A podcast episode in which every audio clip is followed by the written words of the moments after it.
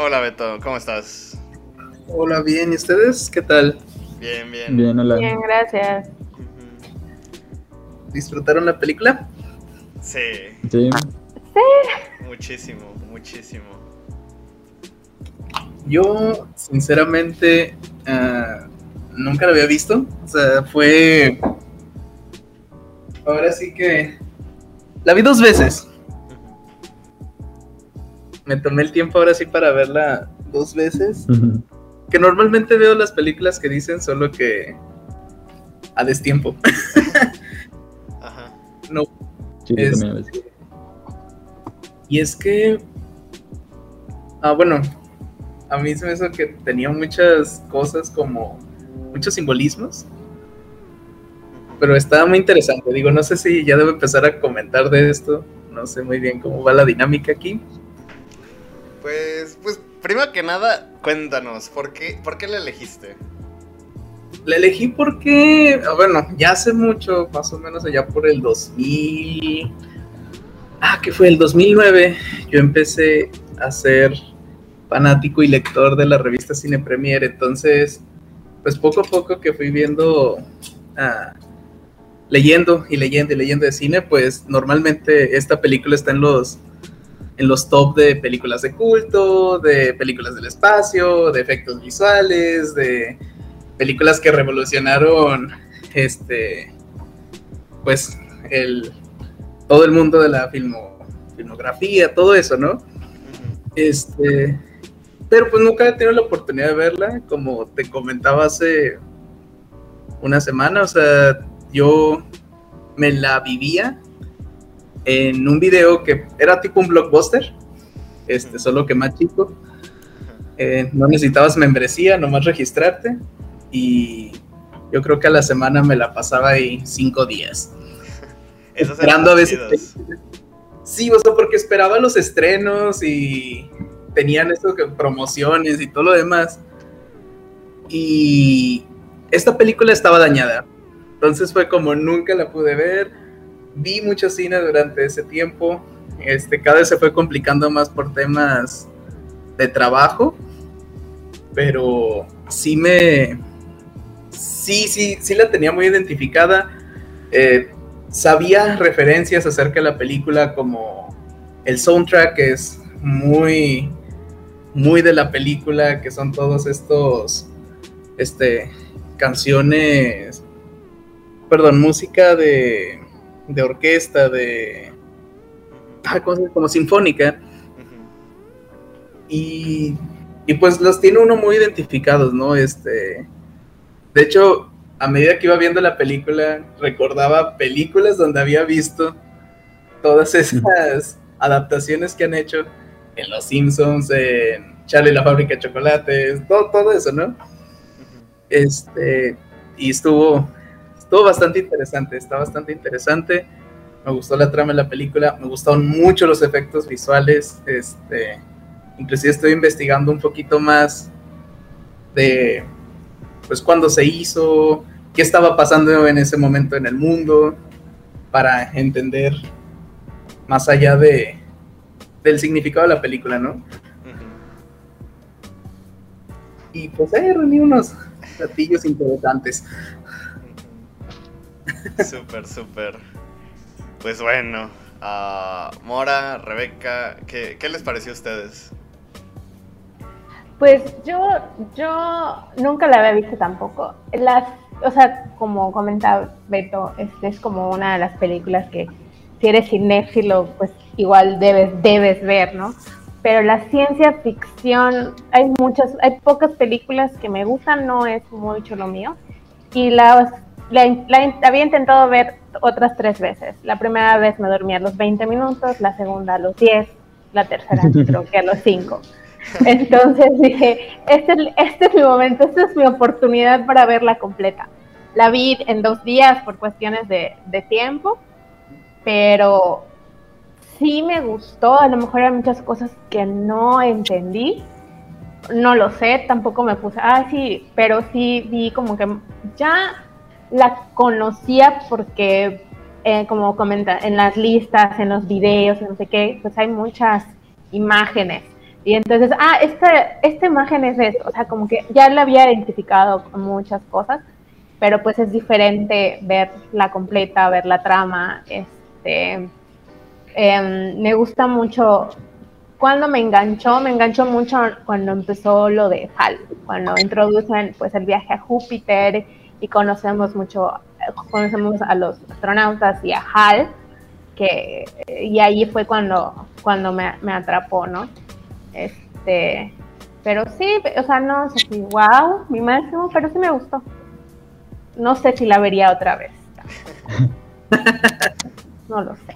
A mí me atrapó justo antes de lo de Júpiter, porque este.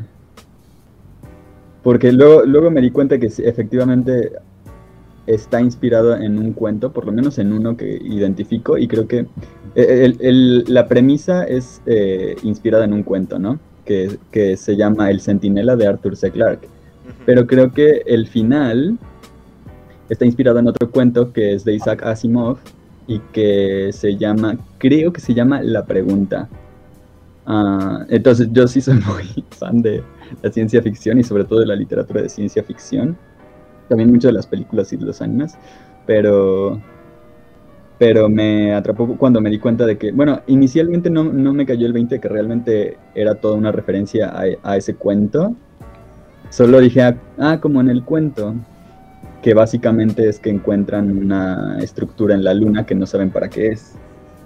Bueno, no sé si quieren que les cuente todo el cuento.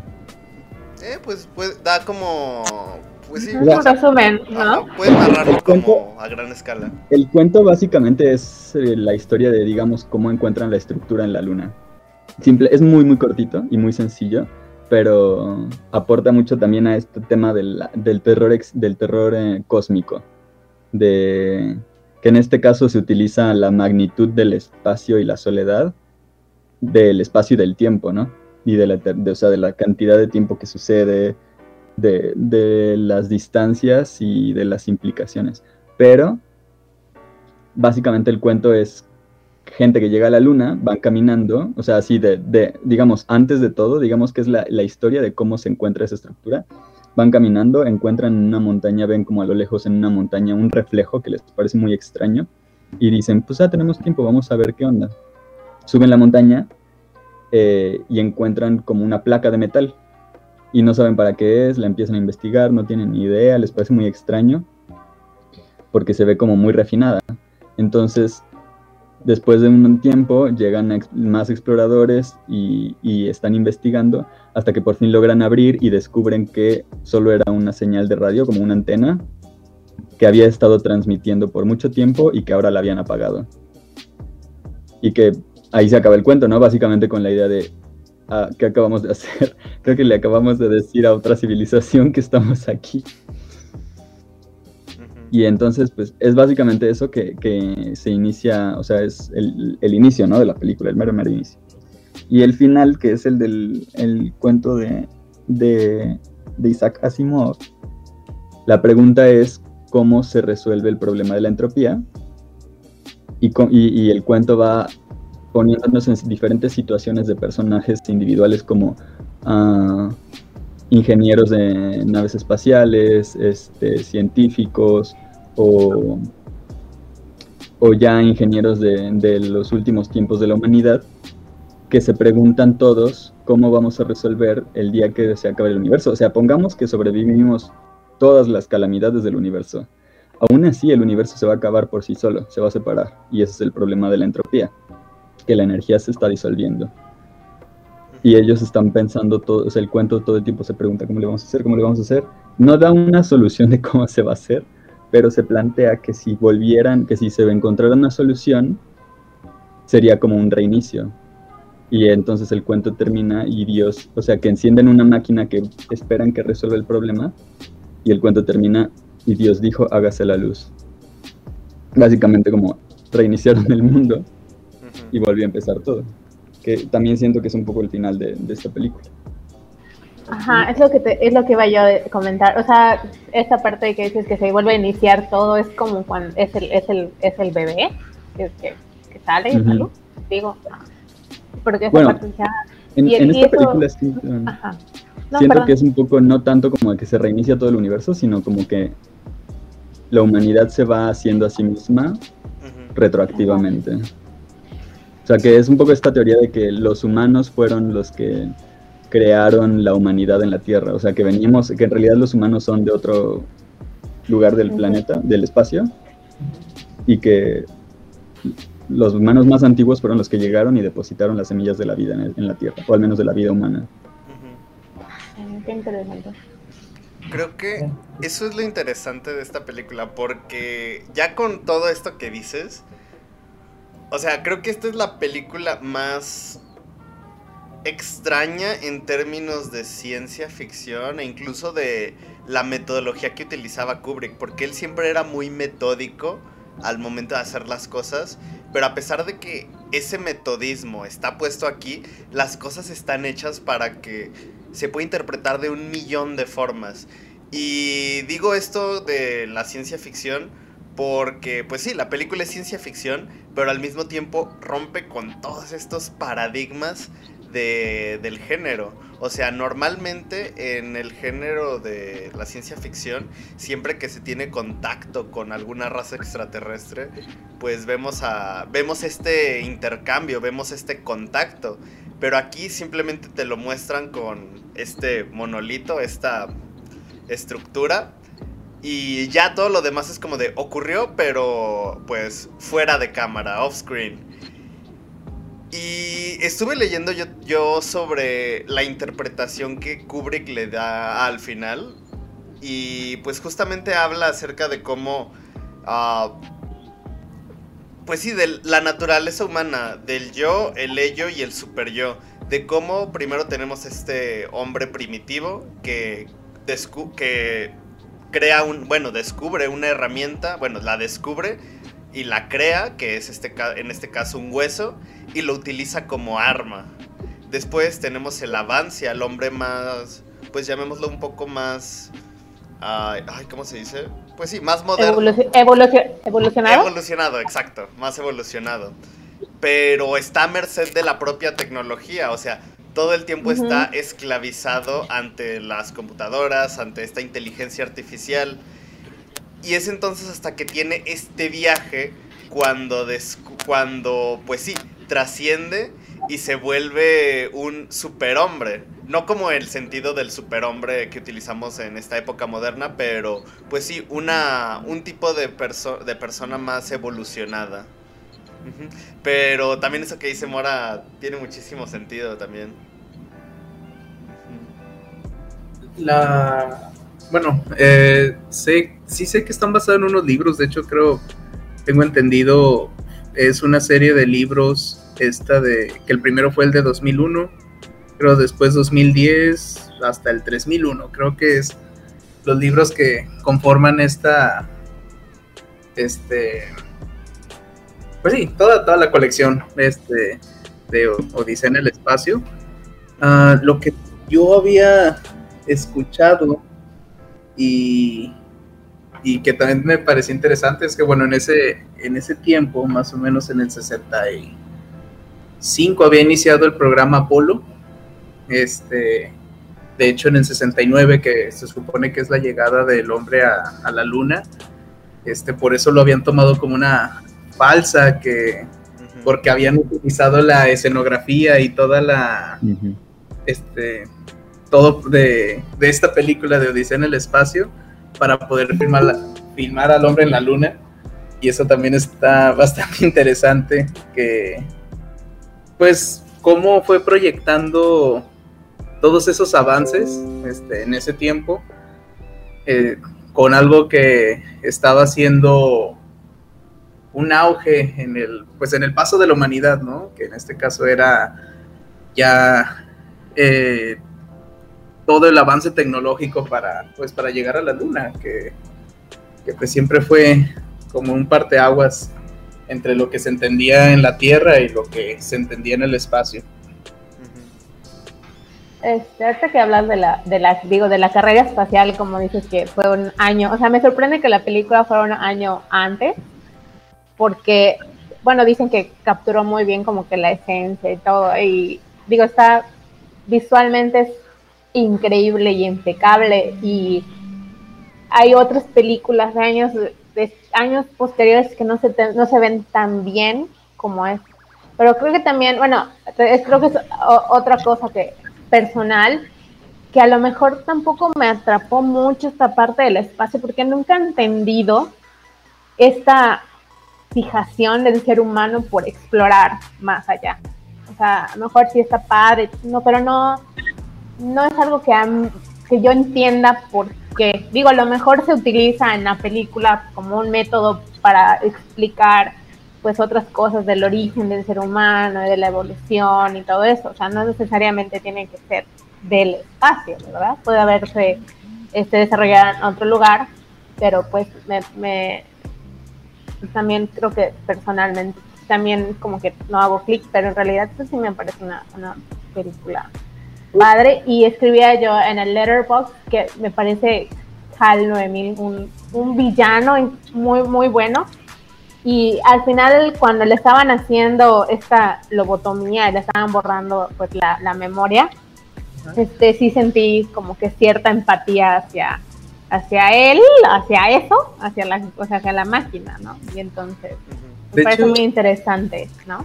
¿no? sé qué tan fanáticos son de los TikToks y ahorita creo hay uno donde cuando muestran cosas como escalofriantes pasan la canción de Daisy, la que canta al final HAL 9000. Y dice uno, ah, chis, o sea, lo sientes, lo sientes que está medio, medio creepy. Está muy chido el diseño del robot. sí. Y yo siempre he dicho que las, perdón, ajá. No, nada más iba a decir que, aunque nada más es un poquito, como que siempre te da la impresión de que está enojado. Ajá, yo creo que también es por eso el uso del rojo, ¿no? El rojo es esta pasión, el enojo, lo que sea, entonces creo que pues sí fue, fue bastante intencional. Y algo que me dio la, la, la, es que yo siempre he pensado que las máquinas van a ser nuestro fin. y entonces creo que puede ser un poquito de eso, ¿no? Al final de cuentas, aunque sean creadas por nosotros, no, no sé, no, o sea, no, no sé, siempre me dije, no, las máquinas van a ser nuestra destrucción. yo creo, yo creo que, un poco de, de, lo que dice Rebeca de que ella no entiende esta fijación por explorar el espacio, nos pasa un poco porque a nosotros ya nos tocó un tiempo de de donde no tiene mucho sentido. Es como, sí, podemos ir a la luna, pero vamos a gastar un montón de dinero cuando todavía la gente se muere de hambre en nuestros países para ir a la luna y ya. Y en realidad ahora es bastante estúpida, o sea, los planteamientos y los proyectos de explorar el espacio se sienten bastante estúpidos porque porque he estado viendo, viendo un poco de cómo es este las ideas de Elon Musk y de, estos multimillonarios para ir al, espacio y que quieren conquistar el espacio. Y nada más te están paseando. O sea, tiran coches al espacio, se va Jeff Bezos al espacio. Eh, y nada más están ahí como, uy, el espacio, sí, vamos, solo porque podemos. Y ni siquiera lo están pagando ellos, lo está pagando el gobierno. O sea, sus viajes al espacio los está pagando el gobierno. Oh. Ah, no, sabía eso. Como, como, como necesario, ¿no? ¿Qué estamos haciendo? Sí, es, como... decían, solo, o sea, en un podcast que escuché, decían, solo porque lo puedes hacer no significa que debes. Ajá, Entonces, solo porque pueden ir al espacio no significa que sea una buena idea. Digo, entiendo el, como dices, el hay tantos problemas por resolver acá que a lo mejor se pueden resolver a la larga y estar buscando como que una solución de sí, vamos a vivir a la luna, ¿no? Vamos a viajar a la luna cuando creo que son por eso a mí, bueno, hablando de ciencia ficción, yo considero Wally -E como ciencia ficción.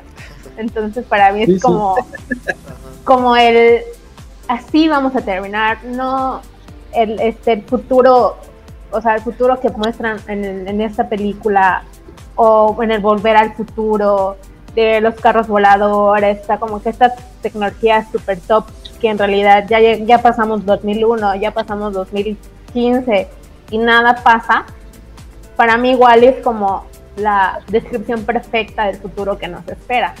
No, no es algo ideal, sino algo completamente pues apocalíptico, ¿no? Sí, porque básicamente estamos utilizando, o al menos estamos creando la tecnología para hacer menos nosotros. O sea, entre más hacemos con la tecnología, nosotros como personas, como sociedad, hacemos menos. Y eso que decías tú de que la tecnología es lo que nos lleva a nuestro fin, pues creo que es cierto porque pues piensa en todos estos algoritmos de redes sociales que te recomiendan canciones, videos, anuncios. Pues básicamente es como que sabe ya esa inteligencia artificial crea esta otra como un clon de nosotros mismos para saber qué nos gusta, qué no y y sí, o sea, básicamente ellos comienza, la, inteligencia artificial comienza a darse una noción de lo que somos nosotros y, y le estamos dando demasiada información de nosotros mismos. De, repente me pasaban las películas que me frustraba, que Hal, abre esto, Hal, haz esto, Hal, haz lo otro, Hal, no pueden hacer algo ustedes, apretar un botón ustedes. Entonces, y es un poco la, la, frustración, bueno, esto sí, súper banal este ejemplo, pero no sé si les ha tocado ir como a la plaza y que en las cositas que te dan en jabón, en las maquinitas, que ya te sale con la espumita.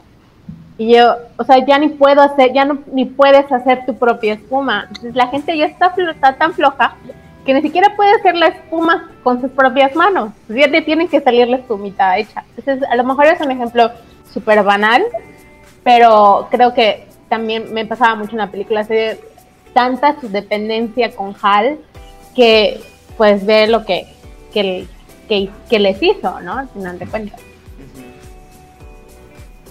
A mí algo que me gustó de la película fue ah, toda la física del espacio, que, mm. que, fue, que fue muy este, genuina y fue muy correcta, ¿no? Por ejemplo, en, el tema de que en el espacio no hay arriba ni abajo y que lo veíamos cuando mm. la zapata va y deja la comida a la gente que va dando vuelta ahí en una en unas tipo escaleras, digo, supongo que utilizaban todos estos escenarios que giraban y, y pues tenían que ir caminando al ritmo. Sí. Este, me gustó también a la ¿Eh? No había sonido. Exactamente. Este, la parte del... Ah, cuando están en la estación espacial, la que se supone que los va a llevar a la luna y todo ese rollo, eh, pues cómo utilizan la fuerza centrífuga para mantener este, una gravedad creada, eh, la ausencia del ruido, por ejemplo, cuando, cuando este, sale expulsado de la nave para, para apagar a Hal, porque pues realmente está en un vacío y no se transmite el ruido. O sea, todas esas cosas, la verdad, a mí, a mí sí me impresionaron, lo leal que fue a la física del espacio. Bueno, no sé. Ajá, no, tengo una duda en esta parte de la física del espacio. Cuando pasa de la cápsula, o sea, cuando Hal no lo deja entrar y él pasa de la cápsula a otra vez a la estación, a la nave, y digo, y aguanta la respiración. ¿Eso es, ¿Eso es posible? O sea, yo sé que es una película de ciencia ficción, salud. Gracias. Pero, o sea, el, el, pasar y decir, voy a aguantarme la respiración y cerrar, o sea, no se congelaría inmediatamente porque sí hubo como, o sea, no hay un, un no se cierra completamente, hay como espacios abiertos en lo que él cierra la puerta. Digo, ese es mi, mi duda. Lo, lo que yo tenía entendido es que por ejemplo, cuando nosotros vamos ascendiendo y se congelan las cosas, es porque la masa de la Tierra absorbe tu energía y la energía pues al final se deriva en calor. Por eso ocurre ese congelamiento, pero ya en un espacio donde ninguna fuerza te atrae, este, no debería ocurrir ese congelamiento porque realmente el espacio es un espacio, bueno, el espacio es vacío. Entonces, eh, ¿a dónde se transmite tu energía si no hay nada? Debería de haber otra masa para poder absorber esa energía. E, ese es mi punto de vista, ¿no? O sea, sinceramente no sé, nunca he ido al espacio, pero... no es 100 pesos. No, sí, ya sé, pero era mi duda, ¿no? En esa parte de... ¿No Yo también creo que sí se puede. Yo también ah, creo que sí hay como un poquito de margen. Porque en, en, las caricaturas creo que siempre te plantean como que explotas. pero creo que es más como que te hinchas poquito y ya fue. Pero tampoco es tan rápido. Ah, ok. Creo, que lo que primero, creo que lo primero que sucede es que te hierve la sangre y ahí ya moriste. Entonces, no es, no, creo que sí que no es tan tan rápido y creo que sí puedes aguantar, aunque lo que me imagino es que sí que se, sí deberías tener daños como no sé, falta como cuando como cuando no sé, creo que sí debería haber algún, algún tipo Sí, de algo, o sea, de, pero- ajá, digo, pero pues fue Es- como que Es que, por para ejemplo, la trama. no sé si recuerden la película de Alien 3, Resurrección, era, si- no sé si, si era esa la 3. Ujú. Bueno, cuando... Ay, siento que voy a contar parte de la película, eh, perdón por el spoiler, pero cuando rompen una de las paredes de la nave y pues se crea esa presión que sale, y, pues entendemos que en el espacio no hay presión, de hecho para crear este la gravedad dentro de la de una nave espacial pues se debe meter presión como la presión atmosférica que tenemos aquí pues, en la Tierra Incluso en los- Como en los ¿Ah? aviones, ¿no? Incluso en los aviones, sí. Ajá. Así es, sí, deben de estar presurizados para que pueda ser, para que pueda tener esa gravedad. Lo mismo ocurre acá, pues en un vacío, pues se eh, toda la presión viaja al punto de menor presión. En este caso, donde no hay nada, pues es muy fuerte, es muy fuerte ese, esa salida, ese empuje, esa fuerza. Este, y pues lo vemos muy bien retratado en la de Alien Resurrección, ¿no? Sí. Que es Ah. como siempre matan al alien, ¿no? Así Y es. que, bueno, siguiendo la misma línea de, de cómo se cuidó la ciencia y que mencionaste también un poquito de cómo utilizaban la fuerza centrífuga, a mí me gusta mucho cómo utilizaron la geometría de las naves para crear tomas interesantes y, y, y muy dinámicas, o sea, muy ah, extrañas, inquietantes, o sea, te, te das cuenta que a diferencia de lo que intentan muchas veces en películas de ciencia ficción, donde te ponen la nave espacial como un lugar casi como la Tierra, aquí es como que toda la geometría está completamente distorsionada, sí hay gravedad, o sea, sí parece que la gente funciona como normal, pero es como si el mundo estuviera doblado. E incluso las tomas que tienen de, de la perspectiva de Hal como es la típica toma del psicópata, ¿no? que creo que seguramente viene de aquí, que está inspirada en esta toma de Hal observando a la gente, pero es la típica toma como de ojo de pez del psicópata con la- su mente toda turbada, que sabes que está a punto de hacer algo malo. Y me parece muy interesante el uso de los círculos, de las luces, todo el blanco contrastado con el rojo de HAL, que también en la, en la, en la como en, en- el CPU se ve su todo, todas las luces rojas y, y como y, utilizan, pues saben, o sea, así no sería una nave espacial, ¿no? O sea, creo que todos sabemos, y sobre todo ya con las nuevas películas más recientes que han salido, que han tratado de ser más fieles a lo que realmente sí es, pues, una estación, una estación espacial y tal, como es mucho más tosca y, y práctica, ¿no? Pero aquí es súper estético, aprovechando que, pues, es del futuro, no nos importa, o sea, sí, es- me, me, parece muy, muy hermosa o muy, eh, al mismo, me parece muy inocente la perspectiva que tienen del futuro, como, como si será preciosa, es de buenísima calidad todo, y luces bonitas por todos lados, y es como, Ajá. Sí, es lo que decía de, de- digo, nos, como decía, o sea, nos queda de ver ese futuro que nos mostraron en esta película. Yo digo, regreso, Ujú. volver al futuro, o sea, como que cosas que dices, ay, wow, hasta cuando eras chiquita y veías esas películas, decías, ay, pues cuando, o sea, yo grande en el 2000 y cacho, va a haber tanta cosa y no, pues no es cierto. ¿no? Ok. Ah, Sergio, ¿sí es, ¿estás ahí? Claro que estoy aquí, Alan. No me podía perder esto. ¿Cómo estás? Sí. No, muy bien. Muchas gracias por, por mantenerme aquí en el grupo. Y bueno, ahora sí me pude conectar por dos razones. uno, estoy en casa y dos, no me podía perder una de mis películas favoritas de toda la vida. De uno de mis directores favoritos de toda la vida. ¿Qué, qué te parece? por toda la vida. Ah, pues mira, te voy a decir la verdad, o sea, yo ni siquiera la volví a ver. No, no, la, la tengo en todos los formatos, Alan. La tengo en todos los formatos, en beta, en VHS, cuando salió el DVD y en Blu-ray, obviamente. La tengo pirata, la tengo original, no sé, la tengo, la tengo con los Simpson. No sé si ustedes hace ratito estaban comentando algo de Hal y del psicópata. Pues supongo que vieron el capítulo de los Simpson donde Hal eh, tiene voz de Pierce Brosnan Sí. y, y acosa No, no lo recuerdo. a Marge. Velo, corre a verlo. A Rebeca. ver. Es- es buenísimo. Igual y lo busco No, y a lo mejor, a lo mejor, ajá. A lo mejor ya lo vi, pero pues ni en cuenta, porque No, ni siquiera la película no estaba en, en mi radar, la película. Mira, eh, o sea, cuando Alan me dijo, oye, sigue, bueno, cuando vi que ahí decía que seguía la de 2001, me emocioné. ¿A quién se le ocurrió, si se puede saber? Ah, bueno, yo a mí por porque también la quería ver. Yo nunca la había visto y Ah, eh, ok, ok. no, por eso.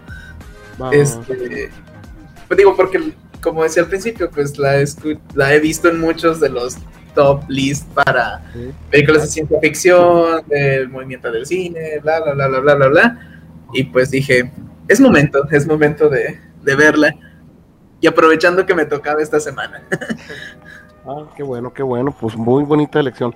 Sí, Rebeca, esa, esa, esa parte de los Simpson acosa, digo, ahí en ese capítulo acosa a Marcha, acá, bien grueso y para no hacerte el cuento largo, al pobre Homero le va como en feria. Pero el punto es que ahí les va, ahí les van varios datos curiosos de la película.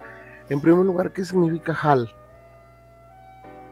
Ah, ok, significa antes de IBM, analícenlo.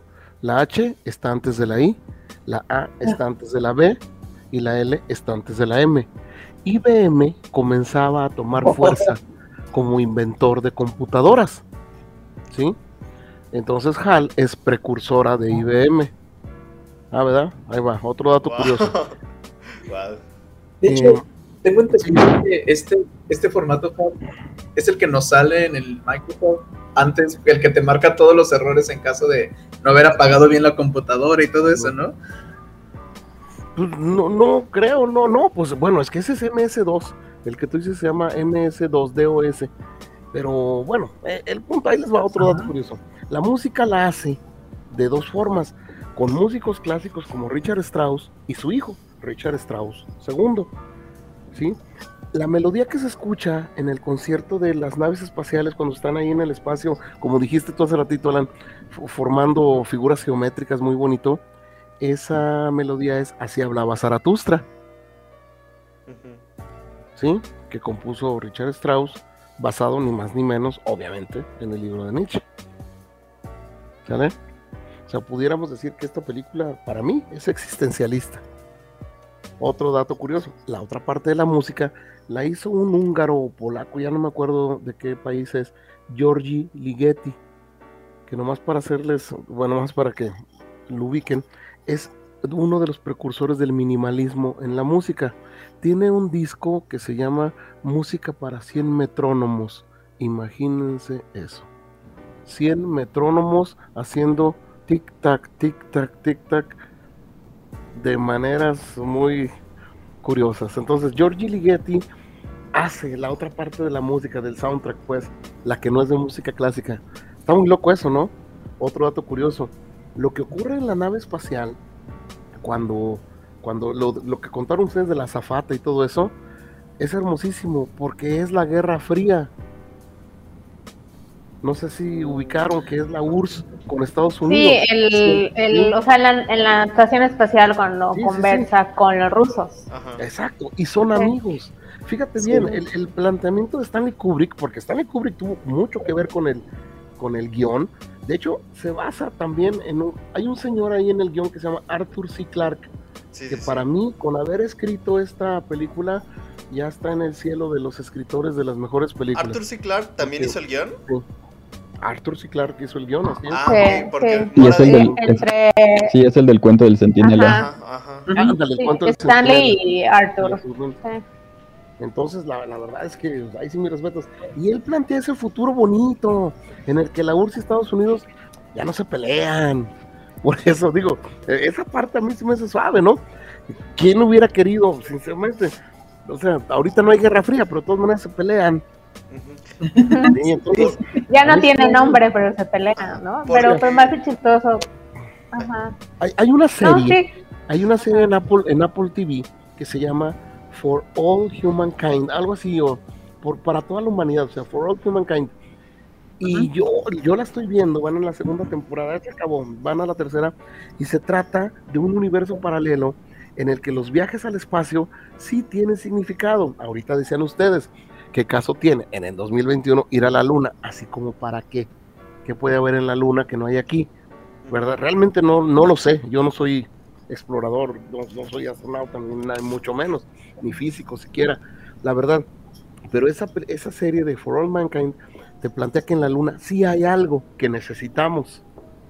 No me acuerdo qué elemento, pero el punto es que sí mandan misiones al espacio y, y rusos y americanos ahí medio la llevan. Ronald Reagan se religió en lugar de no haberse reelecto. Eh, mm, mm, ¿Qué más pasa? Al Papa Juan Pablo II lo matan en lugar de solo haber atentado contra su vida. Son cosas distintas. O sea, esa serie está buena porque juega con, con otra con otra realidad histórica de la mitad de la segunda mitad del siglo XX. Pero volviendo a 2001, no, la verdad es que sí, vuelvan a ver unas cuatro o cinco veces bajo varios bajo varios influjos, por favor. No sé, no sé si puede repetir tantas veces. marihuanos, veanla Sí, o sea, leí, Véanla de muchas leí que, que mucha gente se fumaba su churrito y después se iba a ver la película. Sí, En el, o sea, si yo hubiera estado en el 68, es como que ¿qué acabo de ver, ¿no? Y también me pasó ahorita. Pero pensando en otra cosa, también esta parte cuando estaba en la nave espacial y todo, me recordó mucho al año pasado, cuando, bueno, yo vivo sola y entonces estar sola en la cuarentena meses tras meses tras meses, sí me, me recordó, o sea, me trajo como que este estrés postraumático que todavía estoy trabajando, de estar en la casa, como que todos los días son lo mismo, estar paseando, entonces esta de es- esta secuencia de pues, los astronautas estando pues en la nave, acostados, recibiendo el mensaje de sus papás, dije, wow, es como, fue como mi vida el año pasado. De hecho, ah, quiero retomar algo que dijiste de que decías que no, no entendías esta... ¿Cómo decirlo? Como este interés por la exploración. Pues justamente, pues, como, como dijeron antes, la película es en el 68 y en el 69 ocurre el aterrizaje en la luna. Y pues de hecho, el aterrizaje en la luna tampoco fue como por parte de la NASA diciendo es que hay que explorar, que habrá en la luna. Fue simplemente porque querían ganar la carrera hacia la luna contra Rusia. O sea, tampoco fue Sí, por este sí. sentido de exploración. Fue simplemente por mero orgullo Sí, patriótico. política, sí, política, ¿no? Pero digo, podría haber otra carrera para acabar, no sé, el hambre mundial, no sé.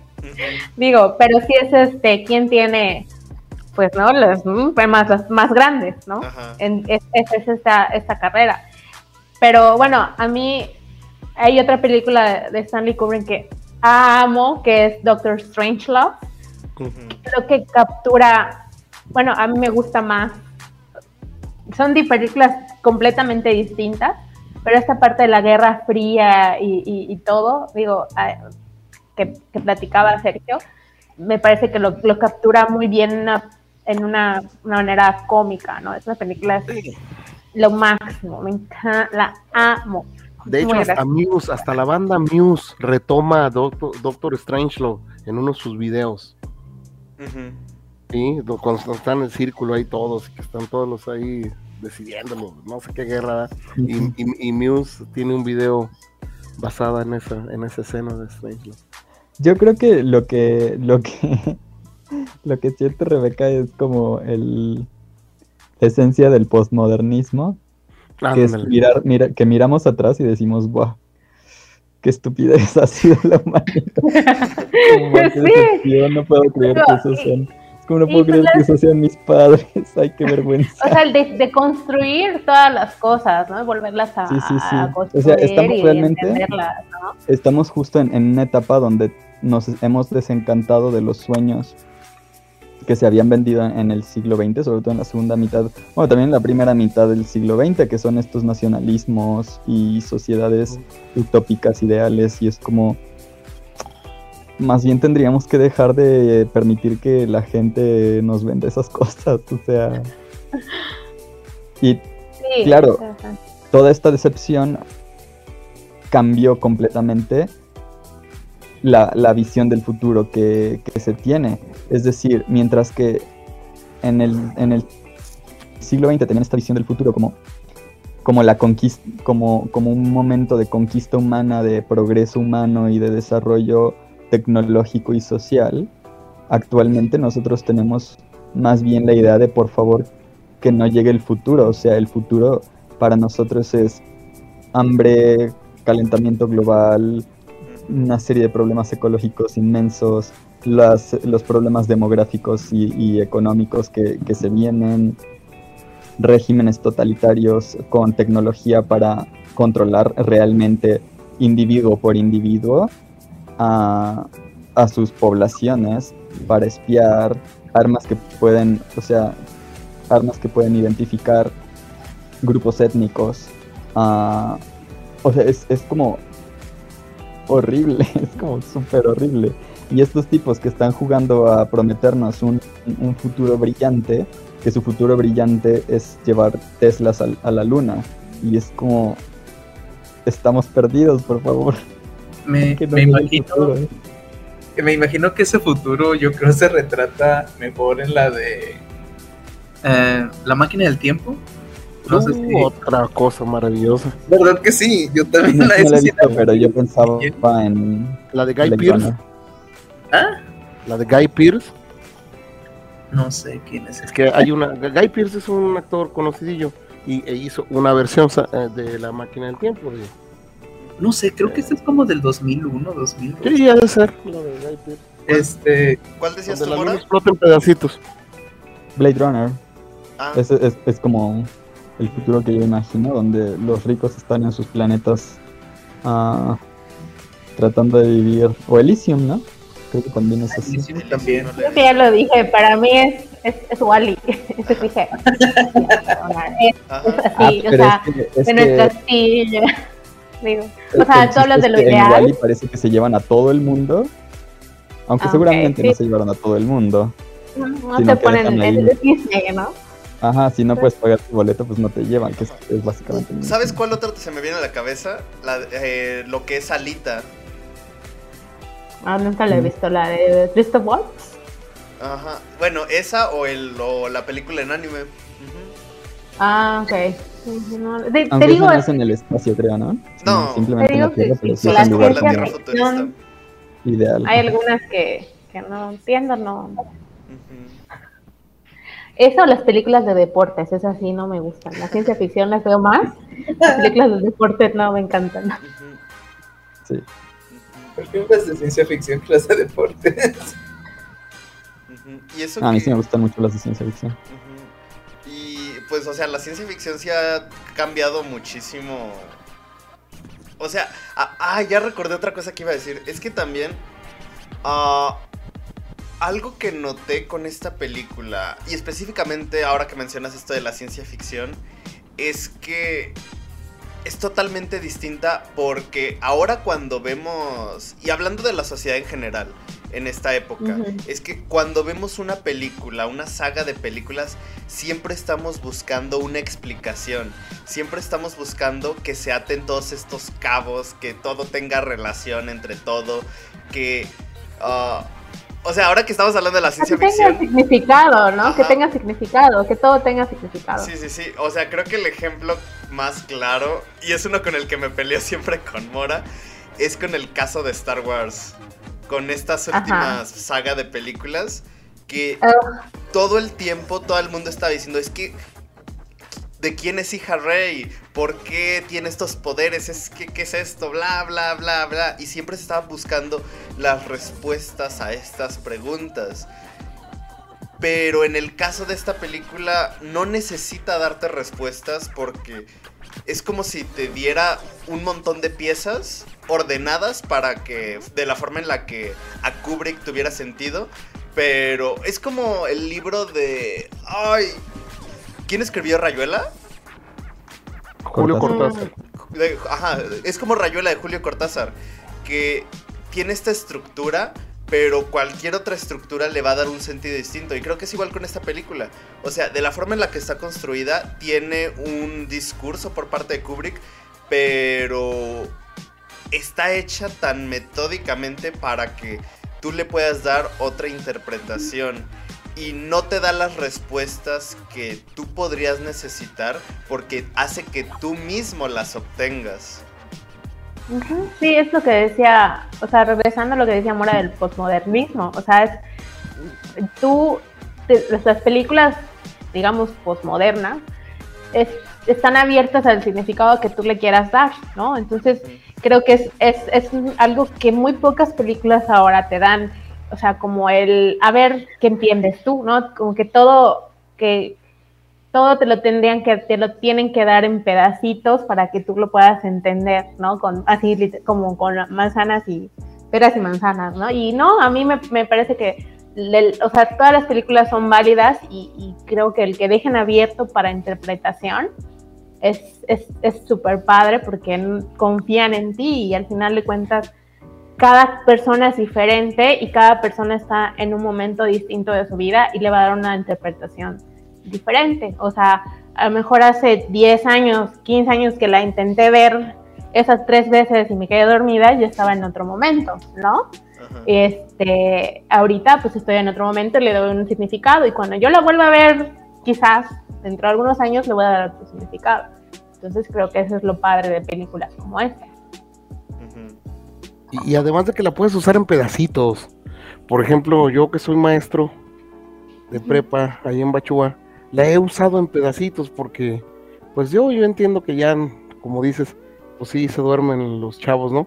Pero por ejemplo, la primera parte, la de la evolución, a mí se me hace genial. Sí. La manera en que termina esa parte con el hueso en el cielo. Y luego Sí, la transición es muy, muy buena. en la Sí, nave, padrísimo. ¿no? Esa transición, se me hace bien chida. Pues será que ya estoy viejillo yo, a la ya ves cómo eres. Sí, y, y bueno, es que yo la vi de niño. A mí me tocó en los setentas. Supongo que la vi incluso antes de Star Wars. Ajá, ese, No, no me Star Wars acuerdo. son 10 años después, en el Wars 77, es en el 78, ¿no? 77, ¿eh? Mira, en el Ujú. 77. Supongo que aquí en México nos llegó hasta el 78, supongo. Y yo la Sí, vi- probablemente. Como años. Exacto. Es, uf, uf, si, si les contara. Entonces, la verdad es que, pues sí, es que a mí me tocó toda esa época negra, oscura de México, donde las películas te llegaban seis meses después o un año después. un año Ah, después. Sa- ¿Sabes qué? Lo bueno es que Ah, pues como no había tantos medios, pues sí, no, no, no había tantos medios de comunicación así avanzados y no, nadie te las spoileaba Ujú. porque nadie las había visto. Ujú. La verdad. O sea, era, era muy po- había muy poca movilidad. Movilidad internacional, al menos a Estados Unidos, ¿no? Entonces, como nadie iba, no, pues nadie te decía de qué se trataba la película, porque pues nadie sabía. Así que pues podíamos esperar tranquilamente esos seis meses. Pues, No pasaba nada. No, no, no, pues nadie te Claro. contaba el final. Y No, recordemos no, que la larga distancia costaba mucho, así que hablar de La películas, larga- aprovechar el tiempo. La larga Ya me pasé de 5 costaba. minutos. Ahorita actualmente Canadá, Estados Unidos y México no te cobran larga distancia. Y viajas a Estados Unidos Sí. con tus mismos datos, con tu mismo No, plan. No, no, olvídate, estamos en... En muchas cosas yo siento que, que Car- Carlos, Carlos Enrique me sorprendió ahorita con todo su recuento del futuro, porque tiene toda la razón, toda. Pero también tenemos nuestras cositas bonitas, que yo en lo personal a mis Ah. 49 años no me gustaría regresar y vivir lo que viví a la edad de ustedes. Yo No, soy yo, yo- feliz. yo cuando decía los inter, cuando vi el intermedio, yo, ay, mire, güey, cuando habían intermedios en Ajá. el cine, Oh, y te salías y te ibas al baño, Claro, a comprar- tus palomitas. Pero, pero aparte, en esta película, el intermedio es parte de la película. Por la música. Ajá, sí, porque yo recuerdo que la última vez que me tocó un intermedio en el cine fue en el ataque de los clones. Y fue como justamente a, a media película y ya. Ajá, y fue como de. Me acuerdo que mi mamá decía, no, pues vamos a comprar palomitas o algo así, pero pues no sé si era porque se acababa como la cinta y la cambiaban o algo así, pero. No sé. Pero aquí Sí, tiene un sentido. partes. Fíjate que hace algunos años, hace como unos cinco años, a mí me tocó vivir en Piedras Negras, Coahuila, este, que es una de las ciudades fronterizas con Estados Unidos. Eagle Pass. Eagle Pass, exactamente. Y pues en, eh, el Cinemex llegó hace como unos tres años, entonces en ese tiempo no había una cadena como Cinépolis o, o Cinemark y todo eso. Pero ah, tenían su propio cine y ahí sí daban el intermedio. Y me acuerdo que el intermedio me tocó en la película de Ant-Man. Entonces ¡Wow! yo decía, ok, esto hace mucho que no me pasaba, voy por refresco. Aprovechando no la nostalgia. Lo Sí, sí, de bueno. Sí para ir a venden hacer. ¿Qué pasó, Mora? ¿Dónde? Que seguro sí venden un montón con eso. Sí.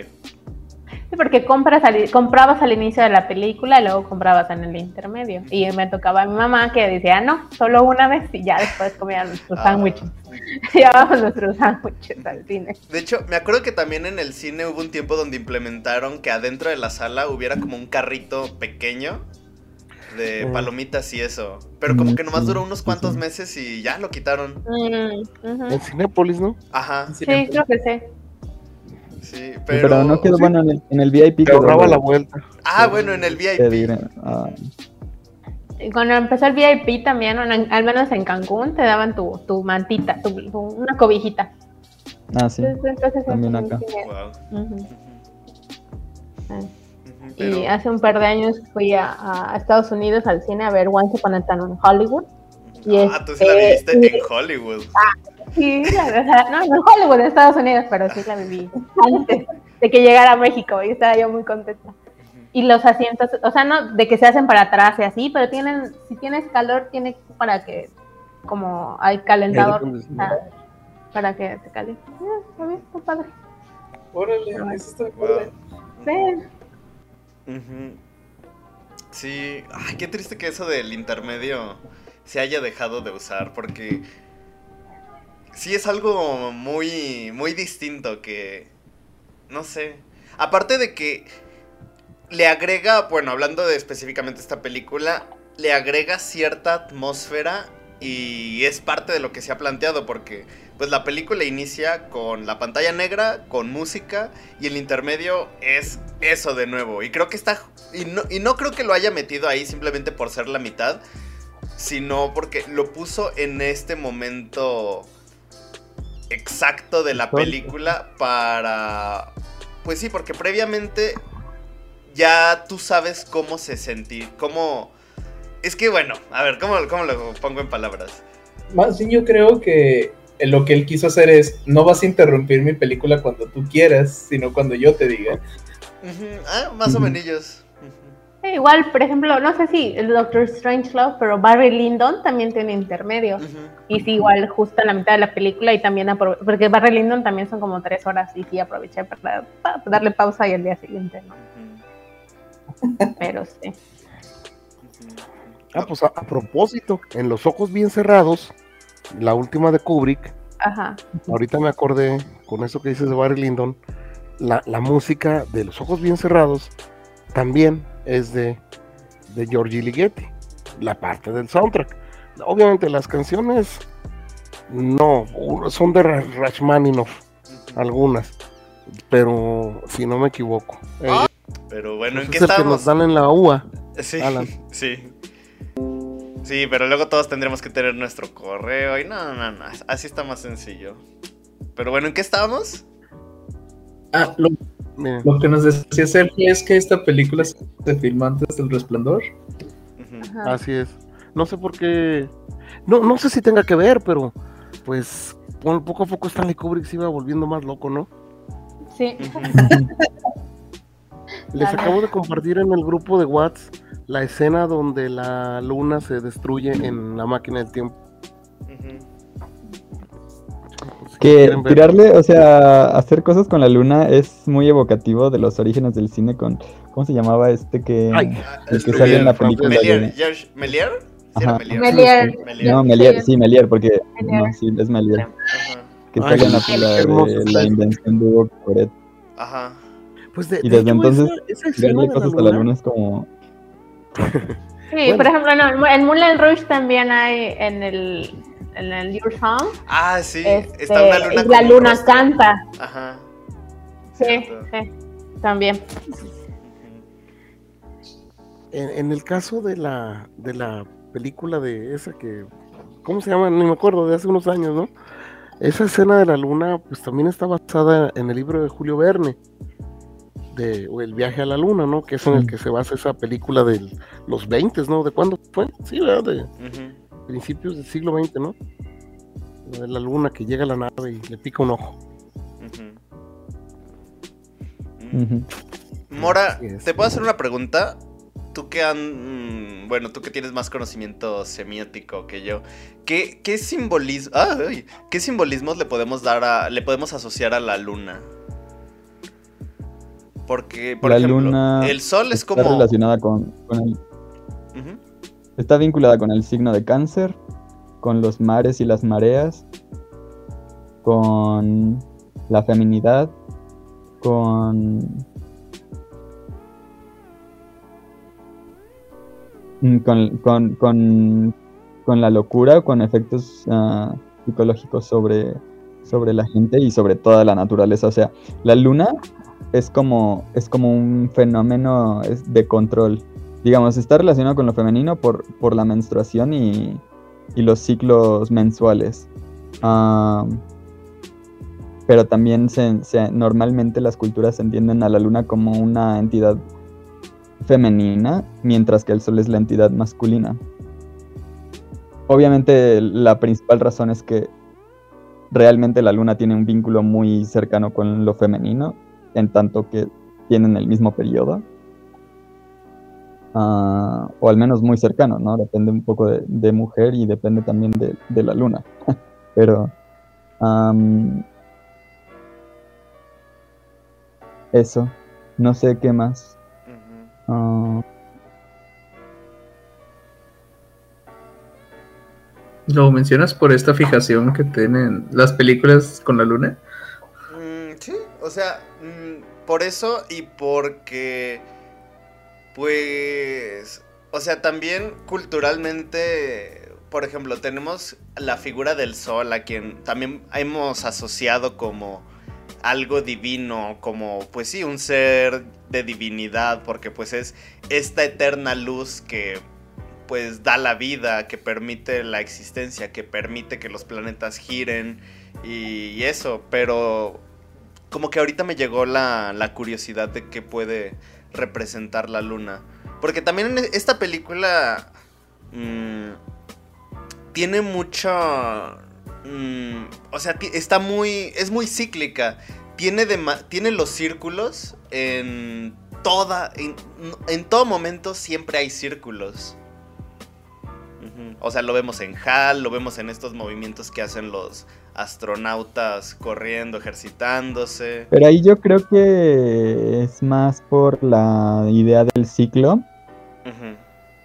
de, de la humanidad y de las civilizaciones. De hecho, yo cuando, no sé si ubican la escena, o sea, re- seguro si recuerdan la escena eh, final, casi final, final, donde están como en una habitación, llega el rubio menemista, el astronauta rubio, a, Dave. a Júpiter. Sí, llega a Júpiter y este se encuentra consigo mismo, pero más viejo. Y luego ese señor como que entra a otra habitación y Y está uno más viejo. Y el otro se sienta, el viejo, el, y se va haciendo más y más viejo, ¿no? Ajá. Siento que no un feto. Ajá, exacto. Que el mismo viejo que está ahí muriendo se Es el- vuelve un feto. El feto. Sí, es el mismo, Ajá, y el sí. feto lo llevan a la Tierra. Entonces, a mí me parece que es la idea general de la película, que es un ciclo. Todo Y creo que no se trata tanto de, de, de Dave como Dave, sino de Dave como representante de la humanidad y de la humanidad como representante de la civil, como, ajá, como, como una muestra de lo que es la civilización. Es Sí. decir, realmente yo creo que ahí sí se ven los aliens, pero en el sentido de no importa la forma de los aliens, sino son una civilización más antigua, más avanzada, y que a su vez tuvo civilizaciones más avanzadas, y que estas son las y estas civilizaciones ah, a su vez dan paso a nuevas civilizaciones, a, digamos, bebés civilizaciones. O sea que es como realmente un ciclo reproductivo de una civilización. Es curioso porque que no se tratara tanto el tema de la de, de, de HAL como una reproducción de, de la civilización humana, como si se trata, por ejemplo, en películas como Prometeo, donde existe más o menos un planteamiento de nosotros somos derivados de otros que son más chidos, ¿no? pero al mismo tiempo nosotros ya estamos generando otra, civil, otra, otra especie, otra civilización, otra inteligencia. Y es como parte de la naturaleza de las civilizaciones, ¿no? El buscar. Dato inútil de Prometheus, eh, la actriz es la misma de los hombres que no, amaban, que no amaban a las mujeres, la actriz sueca. Mm. Y otro dato inútil de esa película es que al final dice, bueno, y a esos grandotes, ¿quién los hizo? Prometheus es la de Michael Fassbender. Sí. Sí, ¿Y te acuerdas qué idioma hablaban esos grandotes, esos aliens gigantotes? Hablaban, No. hablaban eh, este, esta lengua de la India, sánscrito, Mm. que se supone que es la madre de todas las lenguas occidentales. Ya. Por no, eso no, no, no, creo que sí era, creo que sí lo mencionan, pero es que es indoeuropeo, Sí, porque del alfabeto indoeuropeo, así es. Sí, pues, Ajá. todas las lenguas Bueno, no sé si hablaban indoeuropeo, pero hay, creo que sí, o sea, no es, creo que sí hay registros como de ellos en indoeuropeo, o textos que ellos tienen en indoeuropeo. Sí, sí, no me- sánscrito. Sí, era algo, algo de eso, sí me acuerdo. Está- está inter- Bueno, a mí sí me gustó mucho también esa película. A mí también me gustó mucho, La a la gente en general, el público general creo que no. Ajá. No, yo Tuvo soy malas público en general, no, no hizo clic. No clic. No, a mí me A- encantó. A mí me gustó, pero no me gustó la idea de que la vendieran como una película de la franquicia de Alien. O sea, creo yo que como Ah. una película aparte habría funcionado mejor. Ok. Puede ser. Y la idea de cómo se originó la vida en la tierra, en el mar, eso también está muy padre. El Porque- caldo primitivo. Sí, sí, porque eh, uno de esos grandotes eh, anda, bueno, no sé si te acuerdas que está aquí en la tierra y algo hace en el mar o en, en una cascada. No sé si echa ahí, sinceramente no me acuerdo si echa algo de, de él mismo ahí en el mar y así es como se origina Sí. la vida a partir de ellos. Eso hace bien Pero ahí interesante. se me hace, no, no, no, es que ahí es el, el alien, se me hace, más que otra cosa, el alien, lo que echa en el agua, En esa peli- en, es- en esa parte en particular. Porque ellos creo que diseñaron a los humanos y los cuidaron. Ándale. Pero en esa parte donde cae el, creo que cae el río muerto porque está enfermo por el virus, que es el xenomorfo. Entonces ahí creo que lo que se ve que cae es el xenomorfo y no los humanos. Pero sí. Y del xenomorfo salimos nosotros, más o menos. mm, no, no, no. Es que creo que no es el inicio. Es que no sé si es el inicio de la humanidad. Sí, algo así. Ajá. Según yo, era el final de su civilización. O sea, inicio de esta, a lo mejor. O sea, sí puede ser como algo cíclico. El inicio de, de esta, como dijo Sergio, el inicio de esta, pero el final de aquella. No me acuerdo cómo era. No, se, se me hace que era otro planeta que no era la Tierra. Y que, No que- es por nada, pero a mí se me hace que Rebeca tiene que replantearse esa idea, eso del cine de ciencia ficción. ¿no? No sé por O sea, no, no, no todas. O sea, sí, el- por ejemplo, bueno, Star Wars. O sea, pero Blade sí- Runner tampoco te gusta. No la he visto. No, Anda, ya ni la haces, te va a encantar. ¿Cuál, no, perdón? no, Blade Runner. no, no, Blade Runner. Tampoco También. he visto. Hay, hay otra, hay. Ay, no sé, hay muchas más. De Matrix no la he visto tampoco. Hay muchas que no he visto. No, pero es porque no te llaman la atención, ¿no? O, o has visto Ajá. algunas que no te gustan. Es Ah. O sea, Star. Wars, cosas así, Star Trek, pero no. Bueno, es que Star Trek es más todavía comercial. más complicado. Ajá, es como más como comercial. O sea, a mí la, la, la de En la oscuridad la vi tres veces en el cine. Me encantó. Y creo que la tercera arruinaron la franquicia. Muy mala. Muy, muy mala. ¿Qué fue, perdón? ¿En la oscuridad? Ajá, en la oscuridad la vi tres veces. La de Star Star Trek, la 3. Ujú. Oh, ok, ok. Las dos es buena. La- las primeras dos son muy buenas. La tercera no, no me, no me encanta.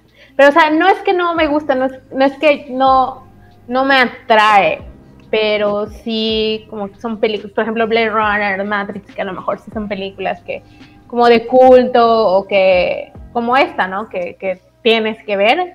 Sí las planeo ver en algún futuro, pero no es algo que, que, que me urja tampoco. Sí, tú date tu tiempo. Cuando, cuando estés lista las verás. Sí, este, lo mejor es que es, con ese- con este yo en el momento, ¿no? También. Sí, Pero sí, Un día te echas unas cheves y ya cuando veas como en la cuarta, quinta, di, me voy a aventar Blade Runner y te va a fascinar. Ujú. Sí, porque- Empezando por Harrison Ford. La verdad, la música de Vangelis. ajá. No, no, Sí. ¿qué más quieres? No, te va a encantar. Mira, específicamente con Matrix, creo que sí es complicado verla si no tienes la disposición de. Porque. Más que nada por el discurso que tiene la película. Y difícilmente si no te sientes atrapada, no la vas a disfrutar.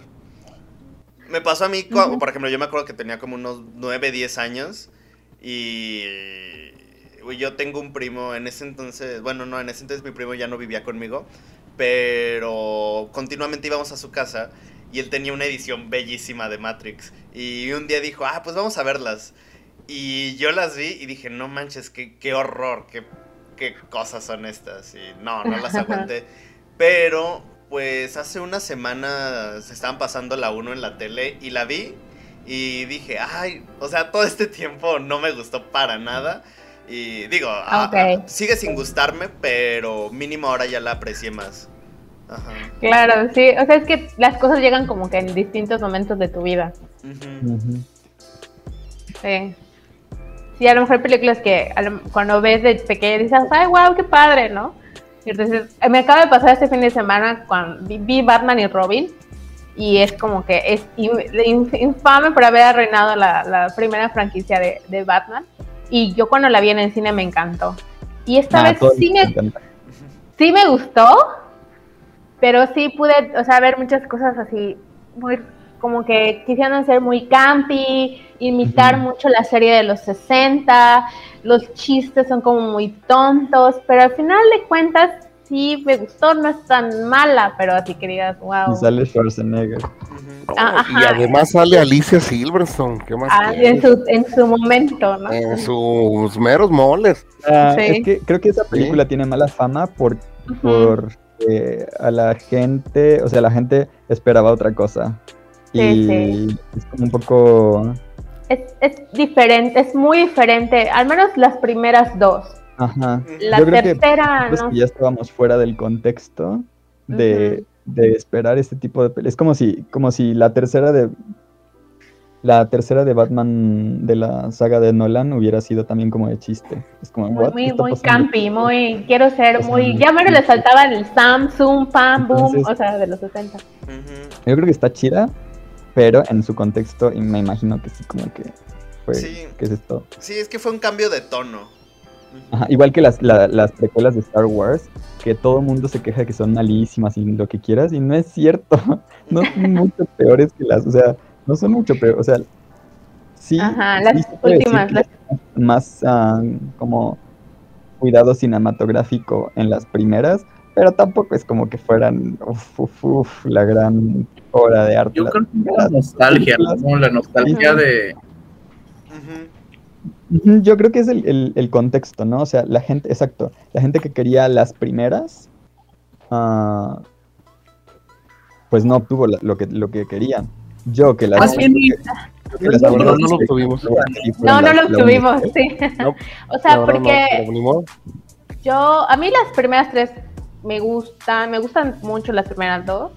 La tercera no tanto, pero sí. O sea, y entonces voy a ver este The Force Awakening, Awakening, una despertar de la fuerza, y me parece como un copy paste a mí de, de A New Hope.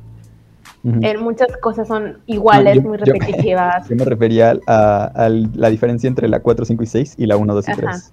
Porque Ajá. sí, a mí tampoco me gustan las, las 6, 7 y 8. Eso no. Ah, Ay, a mí sí me gustan.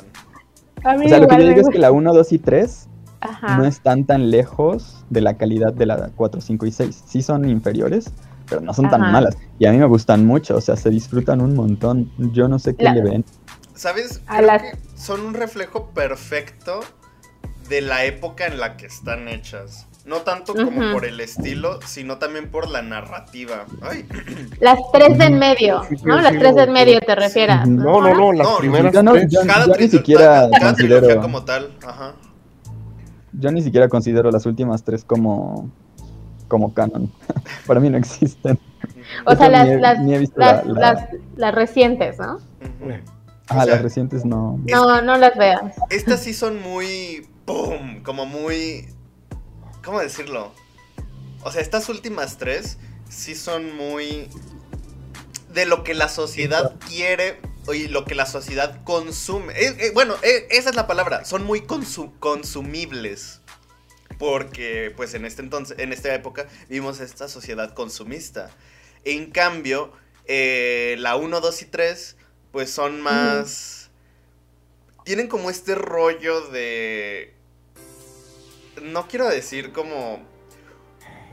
Que al mismo tiempo intentan entrar en un ámbito social. Porque. A diferencia de la 4 y 5 y 6, eh, la 1, 2 y 3. Ah, ya no quiero decir eso. La segunda trilogía tienen, esta, tienen este discurso social.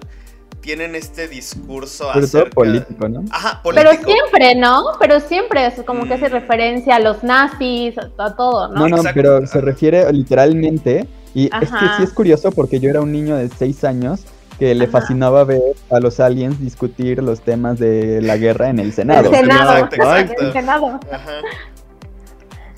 Entonces sí es medio raro. Pero no sé, a mí me gustaba mucho. Igual a mí me gustan mucho. O sea, a mí me gustan.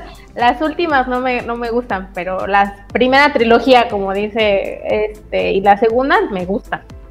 O sea, sí entiendo que la gente está como que muy en que contra de ella. Lo que sí, pero lo que yo lo que yo sí veo de las últimas es que no, no, no hay una decisión. O sea, en las, en las, en las, en la segunda trilogía, que son más bien lo, lo que se conoce como las precuelas, ah, sí se ve esa intención y ese toque de política, de, de romance súper adolescente o como esta visión tan de niño pequeño de Anakin de odio la arena, se te mete donde sea, como super emo y edgy el niño ahí con Ajá. tratando de ser bien emo con su novia. Y este. Pero tiene ese espíritu, ¿no? O sea, es como, bueno, pues ese, ese es la- la- el espíritu, esa es la, la intención y el estilo de la película. En Es las muy siguientes noventero y de inicios del más- 2000. Sí, sí, o sea, en las últimas, últimas se siente como que nada más están viendo, se están peleando entre ellos por a quién quieren complacer. Pues de hecho es el Ajá. 2001, ¿no? Eh, lo, sí, lo que 2001. pasa con las terceras es que, empie- con- o sea, con las, las más nuevas, empieza J.J. Abrams. Luego la idea es como que tener tres directores diferentes en cada película, un director diferente en cada película. Se empieza JJ y luego llega Ryan y destruye todo el universo que a lo mejor, di- o sea, es lo que yo sé, no, la verdad no las he visto. Creo que vi la segunda y la primera y la tercera y dicen que destruye como que todo el planteamiento que quiere proponer JJ y luego entonces mm, pues no les gustó en la segunda y en vez de contratar a un tercero contratan a JJ otra vez. Entonces se hecho- hace un revoltijo Y de, de hecho, la película. la 4, 5 y 6, o sea, la 4 fue por George Lucas, la 5 por otro director y la 6 por otro director. Ok. Pero en el caso de estas 7, 8 y 9, o sea, para mí la mejor de esta última trilogía fue la 8, porque se sintió algo distinto a lo que se había hecho antes. Era como Ujú. mostrar cosas distintas a lo que se había hecho en Star Wars. Y pues sí, sea, se me hizo muy... Muy... Y, y fíjate que es la que yo no vi. Es la que yo no vi. Una duda sobre Star Wars. Este, se supone que la primera trilogía, este, ya se sabía que se quería hacer las, las precuelas o la, Ujú. las otras tres películas. Sí. O sea. George, George ya, ya, ya Ya, había sí. escrito. George las escribió los seis. Ujú, Ajá. Primero hizo los últimos tres y después. ujú. Ujú. Las George. primeras. Mi amigo. Mi amiga George. George. Y Georgie. Vimos en casa. que hoy no pudo estar, pero a ver si la próxima semana nos acompaña. Hay un video donde sale, donde están haciendo, ¿no han visto el video de que se está filmando un documental random y en el fondo aparece George Ajá. Lucas por la calle caminando? Ajá. No. Sí, sí, sí. No lo he visto. Compártenlo, ¿no? Por. A mí sí me gustaría ver a mi tío George. Es así súper casual, o sea, es una tontería. Pero sí, Porque aparte, George Lucas, o sea, he visto en entrevistas de que tiene su vida resuelta porque, o sea, no solo por las ganancias que obtuvo de Star Wars, sino porque, o sea, el rancho Skywalker es el mejor lugar para el sonido del, o sea, para la edición, creación de efectos de sonido Ajá. del, de, pues, del mundo. Ajá. Sí, pues la cantidad que le habrán dado por Lucasfilm. Sí. Otro, dato, Ajá. otro dato inútil. Pues te- el THX es su invención. Ah, él inventó el Es- THX. Claro. Lo que sí. pasa es que él hizo un documento, una de sus primeras películas, se su llama primera THX. película dice, fue THX. Ah, Y entonces de ahí sale el, el, el sonido basada y el en crea. un mundo feliz. La- se en Igual es ciencia ficción, ¿no? Sí, también. Ahí la tengo también. Muy buena. No, no te creas, no está muy buena. Pues es que se trata de un mundo feliz. Haz de cuenta. Está basada en un mundo feliz. De Aldo Huxley. Ataca. No, se llama THX. Ajá. Igual que la. Sí, sí. Ándale, tipo Gataca. Ga- Gataca a mí me encantó, ¿eh? No manches, A propósito. ahorita que mencionan y Uma debía, debía haber elegido No, no, no. esa. Ah, me encanta Gattaca. Sí. No, es una maravilla. lo- los tres. Ethan Hawke, Uma Thurman y este otro Jude Law. No, no, no, qué Ah. cosa. Buena. Si sale Jude Law, ya me vendieron. Sí, Ya, ya, ya, estás. ya, No, ya no, la, no. co- ya la, la compra. La Pues, compra. Debes, debes verla aunque sea ciencia ficción. De hecho, ya regresando un poco a lo que es 2001, Edición en el Espacio, creo que todas Ajá. estas películas tienen sus orígenes en lo que hizo Kubrick aquí. Yo creo que sin esta película no hay Star Wars, no hay, No, hay Star no hay Wars, nada. no hay Blade Runner, no hay... No, ah, No hay una base, o sea, esta es la base, eso es lo que Ajá. te refieres. Yo Sí, creo, No, no hay IT, no hay encuentros cercanos de tercer tipo. No yo creo que en realidad todo se lo debemos, todo esto de ciencia ficción hasta nuestros días, se lo debemos a los autores de ciencia ficción de posguerra. O sea, todo, Claro. todo ya estaba escrito. O sea, todas las películas de ciencia ficción que vemos ahora ya estaban escritas. Sí. Blade Runner, Asimov, 2001, Ghost in the Shell, ah, es. ahorita regreso. Philip K. Matrix, Dick, bueno, Matrix es Ghost in the Shell, mm, la, la- la máquina del tiempo, de Wells, de H.G. Wells. la guerra de los mundos. También de H.G. Wells. ah. entonces, en realidad, yo creo que se lo debemos a- más a los autores que a una, una película tal. Sí que en términos cinematográficos. Quizás sí es esta la, sobre todo porque ya es a color. Sí. Ujú. Y, y aparte, Pero también antes, ¿cómo está la? Hay una que, hay una película en blanco y negro también. También es una utopía. Creo que es esa Ah. utopía, ¿no es Metrópolis? esa Metrópolis. sí. Ah, buenísima, que luego la musicalizó Queen. No, claro que sí. Sí. Sí. Sí, exactamente. Ay, no sé qué me pasa hoy. Ya, ya me volví adolescente al fin. Exacto, Ajá, la parte visual, ¿no? Es, es, es como a, a- Ujú. a esta y a lo mejor pues el, el digo como, como muchas cosas están basadas en, digo, Ujú, el resplandor, bueno hablando de Kubrick, resplandor, Barry Lyndon, Por otra como- parte, por ejemplo, este Blade Runner tomó muchísimo del cine noir Sí. y de los cómics. Sí, pues, de, pues sí, es que Blade Runner realmente es como un una película no a uh, ¿cómo decirlo? ¿En el futuro? En el Sí, sí, ah, ajá. sí, sí, sí, sí, es- De- exacto. Tienes este Y policía. al mismo tiempo que- Ghost in the Shell también tomó mucho de eso. Y bueno, Matrix obviamente de Ghost in the Shell.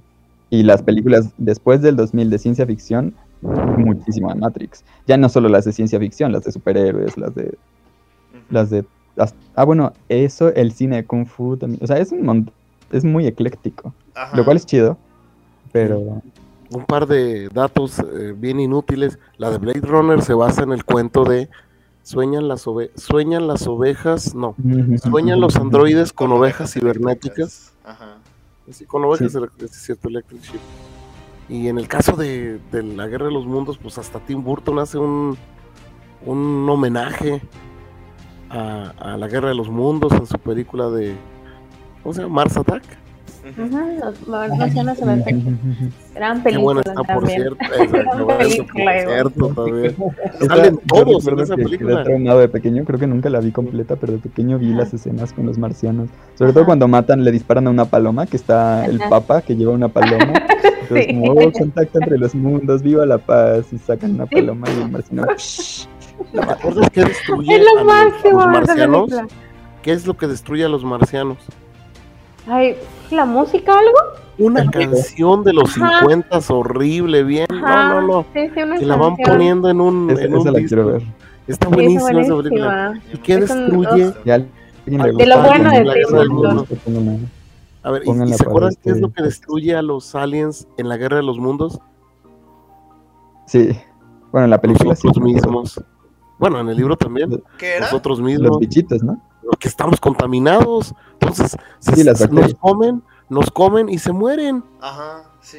Porque estamos todos, Órale. estamos Pues bien sí, me gachos imagino. por dentro. O sea, la verdad, yo no me comería. Y, y bueno, y regresando un poco a la película, a mí lo que, o sea, hablando de esta parte de la violencia, ¿no? Me, me, me puse de pensar de lo de la, de la paloma que dices en Mars Attack, este, que esta película es violenta, pero en realidad nunca hay, o sea, solamente la escena del amanecer del- de, la humanidad, cuando los monos descubren, pues, la, la, la violencia, este, cuando matan a, a- al, al primer, a Frank, cuando Hal pues decide vengarse, es- este, este, me parece, o sea, yo estaba así, y no hay nada, y no hay nada de sangre, o cuando está en el último capítulo, cuando ya empiezan la parte de las luces y así, y te muestran el rostro de, de, de Dave, así con sus expresiones de, de miedo y terror absoluto, te transmiten mucho sin, sin gritos, sin nada, o sea, solo con, con el estilo de, de, de, su rostro y emite mucha, mucha violencia sin violencia y eso me, me, me Sí, gusta. sí, sí. Yo también, sobre todo al inicio me, me llamó la atención eso, pero efectivamente, como dices, conforme pasa la película se te va olvidando. Sin embargo, creo que creo que es un vínculo, no es, no es como dos temas separados, el de la tecnología y la violencia, sino que son uno, en el sentido de que la tecnología implica violencia en sí misma, y por eso pensar que el, el- el ojo rojo de, de Hal es rojo todo el tiempo y cómo la tecnología implica control, tomar el control de las, de las, del entorno, como Hal, Soy yo. en- a partir de ser un ente tecnológico, él también intenta controlar la situación de los pasajeros y cómo tanto control termina por matarlos, ¿no? Que es como, es un poco estúpido que quieras controlarlos y para controlarlos termines matándolos porque ya no tienes control. Ya, Sí. y entonces, No, sí, o sea, siento que toda la película va en el sentido de que tecnología y violencia son Lo mismo. O sea, misma cosa. ujú, sí, porque al final de cuentas, este hueso que descubren los chimpancés, ¿no? No, no sé. eh, es una tecnología, o sea, es tecnología para ellos, es algo, una tecnología nueva, es algo que dices, ah, mira, con esto puedo lastimar a alguien. Entonces, es, no es una tecnología como nosotros conocemos el significado que a lo mejor les podemos dar, pero para ellos, ¿sí? Y sí, o sea, no, no había como que pensado esta parte del rojo de Hal, que siempre es como que esta violencia que, que- Mm. que hay en él, ¿no? Y cómo el final de Hal también, ¿no? Que es el que tú mencionabas y que te causó empatía, como de nuevo está lleno de rojo. Y aunque toda la, o sea, a partir de, después de, desde que ya estamos en el espacio, todos los movimientos son súper delicados, súper finos, calculados, como muy avanzados y civilizados, ¿no? Pero aún así sigues viendo violencia cuando muere Hal. Digo, obviamente al que mata a Hal y a los tres otros que mata Hal también. Pero cuando, cuando, digo, las alarmas también, las alarmas también se sienten súper. ¿qué es esto? Quítamelo. Como que es violencia incluso contra el, el, el, el, el público. Pero como lo está destripando, lo está matando lentamente Ajá, sí, en, en la sala de, Sí. y le está pidiendo piedad y lo sigue, o sea, pero y, y parece que no es, pero pues es violencia. Sí, porque es como ese poquito, lo está cortando, lo está haciendo así de nada. Y él, algo que me queda la duda, no sé si ustedes consideran que él, cuando Hal le dice, le pide, o sea, que, que él sabe que cometió errores, pero lo puede mejorar, lo puede arreglar, o sea, como que ya va implorando por su vida. ¿Ustedes consideran ah, que de verdad experimenta esas emociones? Siento que era Oh. manipulación. Ajá, o es manipulación. No, es Es como, es manipulación. como de- Yo es creo que yo creo que la película quiere que te lo preguntes. Yo creo que ese es el tipo de preguntas abiertas que menciona Alan que deja la película. Ajá, Ujú, ujú. sí. Pero. Porque al final de cuentas es Ah. una máquina, ¿no? Sí, Sí. Yo creo que sí es manipulación, porque para Hal lo más importante era cumplir la misión ah, bajo sus propios, o sea, bajo los, esos, bajo unos términos. Esos términos fueron, pues, matar a la tripulación y, pues, ya que vio que no podía contra esa persona, pues fue, fue tomar ese, ah, ¿cómo decirlo? Esa parte de la human de un humano de sentir compasión. Fue a- Pero Ajá. ¿Qué pasó? que la decisión de matar a los tripulantes de dónde viene. Ah, de querer rescatar la misión.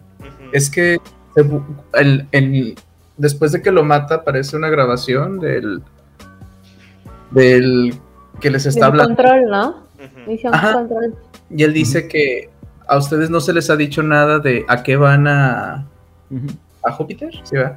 Este, de qué van a Júpiter, pero es a, a ver esto, a ver el otro, y, a- y Hal es el único que sabe cuál es el fin de esta misión, y los otros tres, entonces, con el fin de Hal de proteger el secreto de la misión, pues mata a los que lo saben. Para que el- estos dos, este Dave y el otro que ya estaba muerto, este, no lo sepan. Ujú. Aunque. Eso Pero no. Pero él no, él no tenía que matarlos, ¿o sí? No, pues no. Mira, se me acaba de llegar una. Entonces, ¿de Una- dónde- la pregunta es de dónde viene, porque desde el principio se plantea. O sea, yo creo que por, no, yo creo que a nosotros nos parece que, que es muy obvio, porque, porque hemos visto y en realidad hemos tenido ya actualmente contacto con inteligencias artificiales más sofisticadas y que parecen más humanas que HAL. O sea, desde el hecho como habla HAL, ¿no? O sea, eso ya se sabe, que una inteligencia artificial nunca va a poder ah, convencer a un humano de su humanidad si habla como habla HAL. Entonces lo primero que tienen que atender es, es que hable correcto. Entonces nosotros ya hemos visto planteamientos de, de- de inteligencias artificiales y ya existen inteligencias artificiales mucho más sofisticadas en el sentido emocional o en el sentido de emular emociones. Entonces yo creo que a nosotros nos parece muy obvio por eso, pero yo siento que la película realmente intenta plantearlo y que en su momento fue un, planteami- un planteamiento legítimo y evidente, porque desde el principio se, se menciona, ¿no? O sea, se siente un poco de soberbia y además es una par- emoción particular que, que parece regir las acciones de Hal, que es la soberbia. Mm, Carlos Enrique, a propósito, eh, esa, bueno, aparte de, de plantear ese asunto que dices de emular emociones, también desde, desde esa película ya se ve el internet de alguna manera o cómo se comunicaban de, de la nave espacial hacia sus familias en la Tierra. Mm. Y esas, esa telecomunicación espacial, no, la verdad es que pues ya está superada, ¿no? Pero en su momento sí era una cosa muy, muy novedosa. Sí, Otra, me, me llamó las mucho ay, la perdón. robótica. Sí. Ah, perdón, Alan, es que Ah. iba a decir, las, eh, esta película se contrapone con las leyes de la robótica de Isaac Asimov. Isaac Asimov plantea tres leyes. Eh, Un robot nunca le podrá hacer daño a un humano, debe obedecer a los humanos, ¿verdad? A menos que se entre en conflicto. Y la última ley es que debe proteger su propia existencia, pero respetando la primera y segunda ley. Y en este caso, no, pues el HAL no, no respeta a los humanos y los mató. Yo digo. Sí que otra película que se basa en un, li- en un cuento de justo de Isaac Asimov es Yo Robot. Yo robot. Ah, qué cosa tan maravillosa. Esa es muy buena, esa es muy buena película, me gusta Sí. mucho. La última película de Will Smith que en verdad me gusta. ¿A poco, no, ¿A poco no te gustó la de Soy leyenda?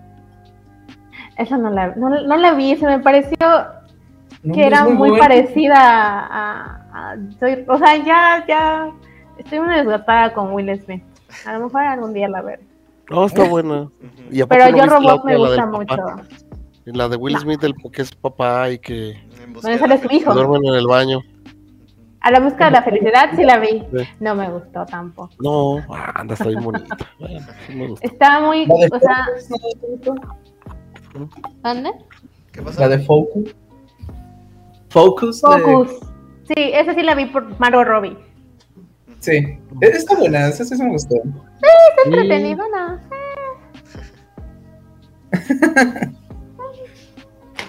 De Will Smith No, si me quieres, gusta. si quieres dura, Rebeca. Sí, sí, a veces sí.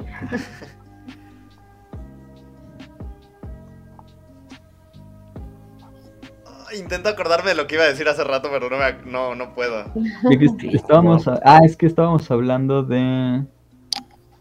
Del plan de Hal, porque Hal los tu- mató. Ah, de si Hal tenía sentimientos. Ajá. O fue manipulación.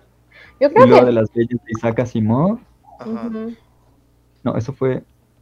Eso fue después del primer dato que dio, ¿no? Sí, sí, Sergio. sí, sí, Sí. El primer dato que dio Sergio fue cuál. Lo de las leyes de Isaac Asimov.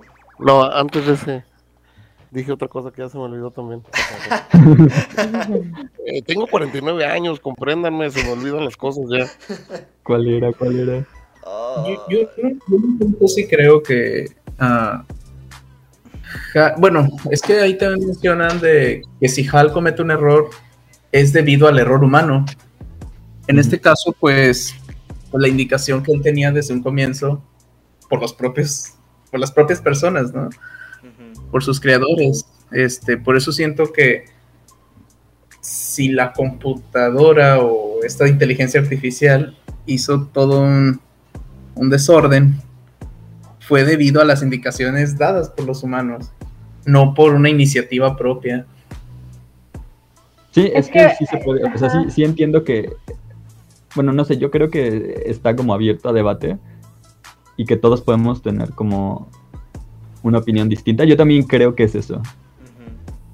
Pero siento que nos afecta un poco el hecho de nuestro contexto donde ya tenemos idea de cosas más avanzadas. No, yo, yo siento que si dicen que, o sea, que es error, o sea, al final de cuentas, error de la computadora, error, si es error de la computadora, es error humano al final de cuentas, porque el humano es el que crea la computadora. Entonces, si la computadora falla, quiere decir que Ok, es espera. error ten- de lo humano, tengo una duda. Pero eh, ahí hay otra cosa, porque entonces les, eh, cuando se comunican con el control de misión, les dicen que se equivocó la computadora o que hay algo, ahí no coincide algo. ¿Por qué no les dicen, sí, la computadora tiene razón, hagan todo lo que dice? Porque es, es, o sea, creo que para mí es como admitir que eh, falla el humano, falla la computadora, pues quiere decir que el que la hizo no es, no. O sea, como que es No un simbolismo de... No, pero al mismo tiempo es como un método de protección, porque pues Hal controlaba toda la nave. No, pero si, si, lo, si lo que Hal decía de que iba a fallar, no sé qué, creo que la antena de comunicaciones o algo Ajá. así.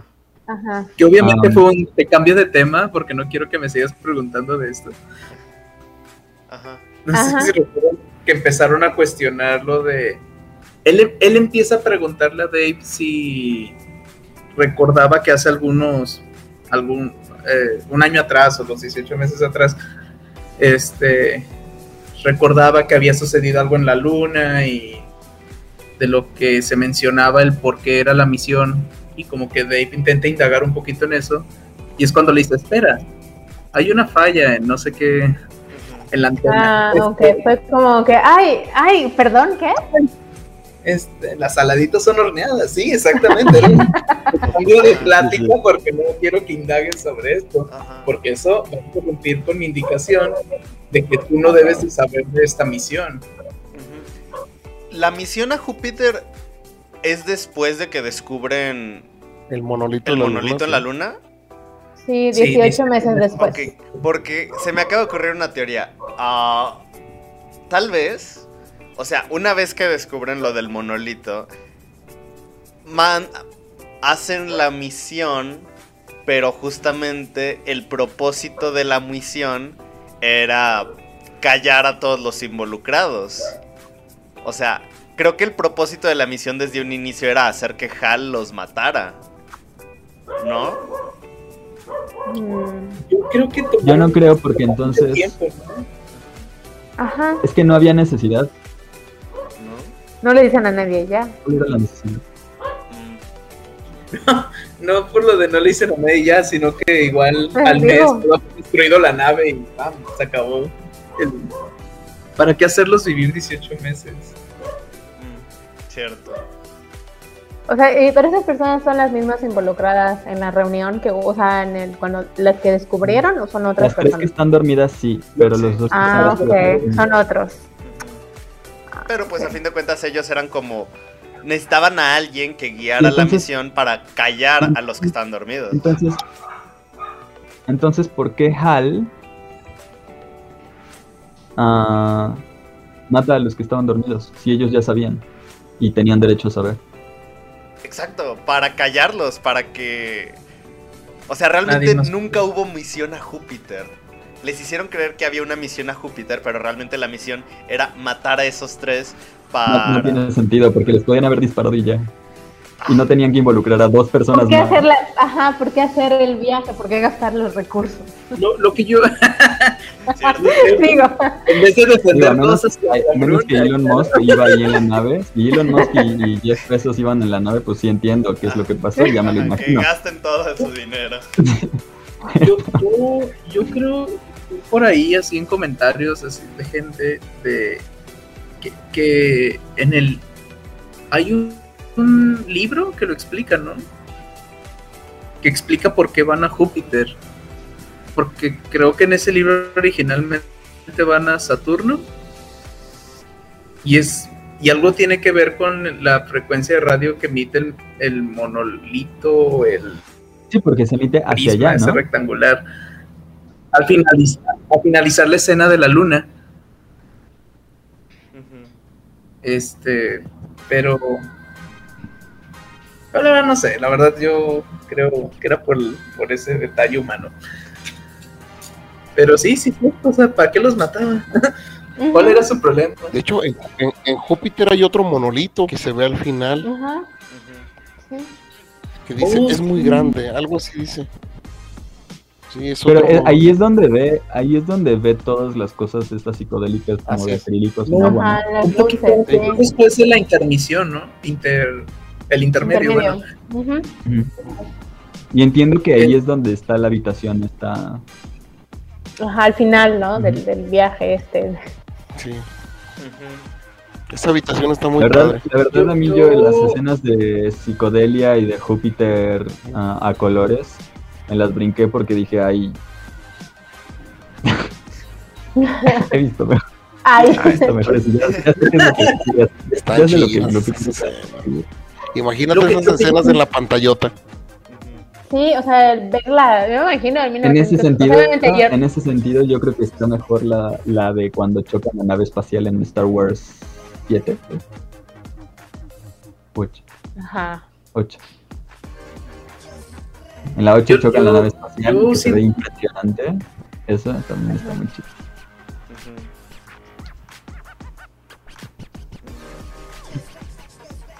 Yo, a mi punto de vista, el final fue demasiado rápido en comparación al resto de la película.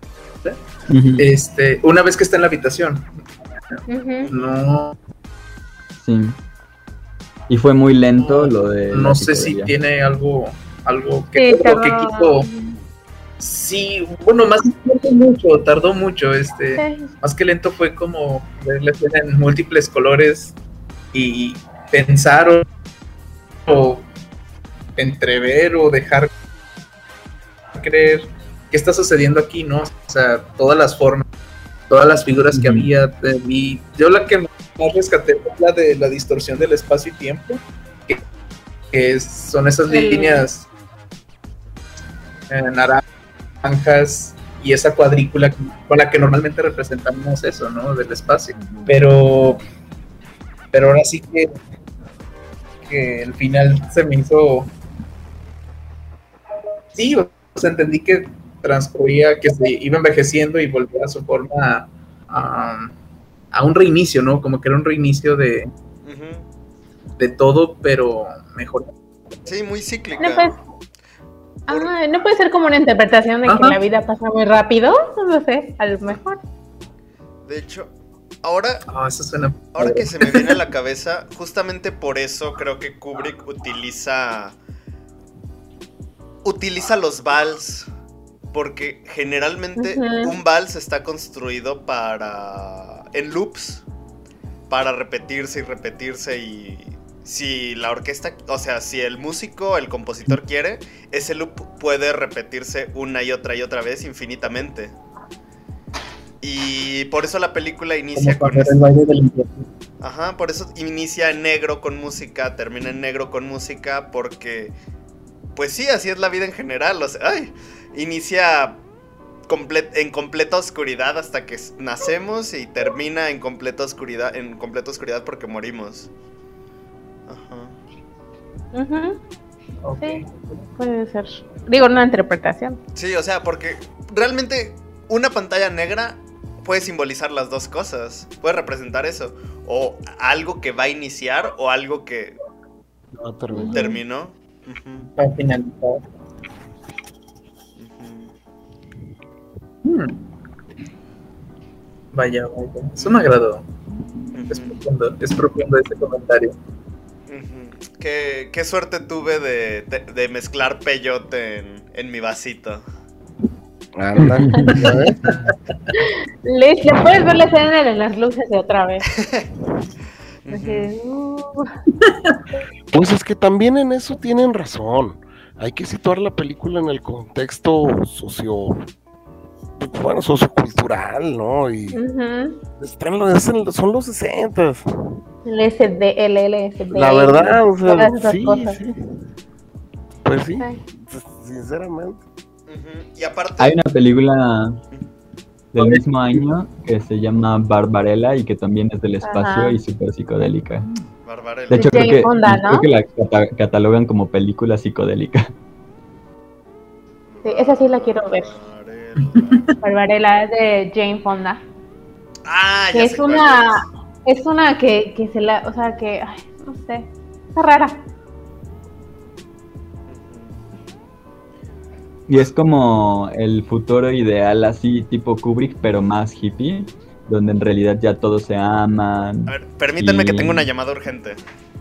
Mm, No me apaga su ¿Qué micrófono. película seguirá? no sé. No sé, no sé. falta Ah, que- creo que, que tienen que girar la rueda. Ajá, No. y elegir el afortunado. Que gire la rueda del destino. Se- fijaron-. Perdón. ¿qué? Sí.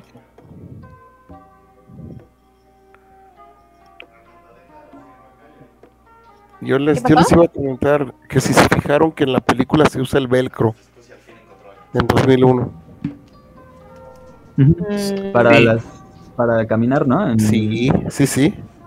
Ah, o sea, las botitas, ¿no? Sí, Antigravedad. tiene velcro, así es. Ah, wow, qué velcro tan fuerte. No son, no son precisamente botas velcro. antigravedad. Es que no necesitas, no necesitas más que esto. Entonces, O sea, con el velcro. Ah, ¿así no se hizo esa gravedad, escena? Sí, No, porque necesitas que no haya gravedad. es decir, eso es- se ve, se, se alcanza a ver que es como velcro, pues. O sea, Ah. sí se nota una forma de caminar como un poquito como... O sea, sí, porque dice grip boots, dice grip Sí. boots. Ajá. Ajá, Yo botas lo agarre. que, lo que identifiqué es que tienen como habitaciones que giran y la cámara gira con la habitación. Y así parece que el único que se está moviendo es el Es el- actor. Ajá. Sí, sí, sí. Igual en la del velcro, igual que cuando están corriendo en la habitación esta donde está Hal. Cuando están haciendo ejercicio. La escena de la pluma no les gustó, la plumita que está ahí, en, así nada más. Ajá. Ah, sí, volando. Sí. Del inicio. Ajá, Sí. sí. Y yo, desde como que se, la agarró la zafata y la puso en su la bolsillo. puso No, no, no, la tapa. Así de, y la tapa. Pero supongo que la tinta no se cae. Mm, No, No hay gravedad. hacen bolitas ahí nada más. Ajá. De sí. hecho, no, no sé si han escuchado de las invenciones y práctico de las cosas. Yo- Por ejemplo, Estados Unidos. Dilo, dilo, ya sé qué vas a decir, pero dilo, perdón. Sí, que cuando estaban haciendo las misiones, Estados Unidos desarrolló una pluma para que la tinta pudiera irse eh, corriendo porque pues al no haber presión, pues la tinta no, no sale de las plumas. Y lo que hicieron los rusos fue usar un lápiz. O sea, de Sí, dicen ser que práctico y costó ser... Muchos miles de ¿no? dólares diseñar esa pluma, ¿no? Eh. No, Yo no yo sé si eso es verdad. Así es. No sé si eso es verdad, porque ese, eso lo escuché en una de esas presentaciones No sé de PowerPoint verdad, que se enviaban por correo. Hace 10, hace 10, 15 años. Y este, no sé si es verdad, porque es el tipo de cosas que ahora yo diría, ah, perfectamente se lo podrían haber inventado y solo ser un chiste. Entonces, Sí, sí, sí. Como Pero- ahora, no conociendo a los América, los gringos, muy probablemente sí gastaron millones en una pluma. Digo. como dicen, cosas que pude o no pude haber dicho, Bueno, Ujú. eh, ¿verdad? Se puede aplicar, no se puede aplicar. Este, no sé si fue verdad. Sí, o sea, da risa igual de todas exactamente formas. eso, ¿no? Sí. Digo, si no fue verdad, como chiste está chido. Sí. A ver, ¿y Es gracioso única- porque es triste. Y habla- hablando de eso, ¿cuál fue la aportación de Rodolfo Neri Vela, astronauta mexicano, que estuvo en una misión de los transbordadores espaciales? Tiene algo que ver con la velocidad de la luz, ¿no? Ah, tiene algo que ver con lo que comemos. Rodolfo Neri Vela llevó, y para siempre, o sea, lo siguen usando, el burrito. Ah. ¿Es en serio? La tortilla de harina se sigue utilizando. En la Estación la Internacional verde. se usa, se usa la tortilla de harina y pues ahí le ponen ahí comidita, o sea, hacen burritos realmente. Pero lo versátil es la tortilla de harina y esa la llevó Rodolfo Neribel. ujú. Cool. Así que ahí está, ahí está nuestro, nuestra aportación a las misiones. Los burritos. ¿Qué? Sobre todo los norteños que venden en pabellón. Ujú. A mí me gustan los que unos que venden como por la salida a Guadalajara. Bueno, en la carretera hacia Guadalajara, de esos que miden un metro.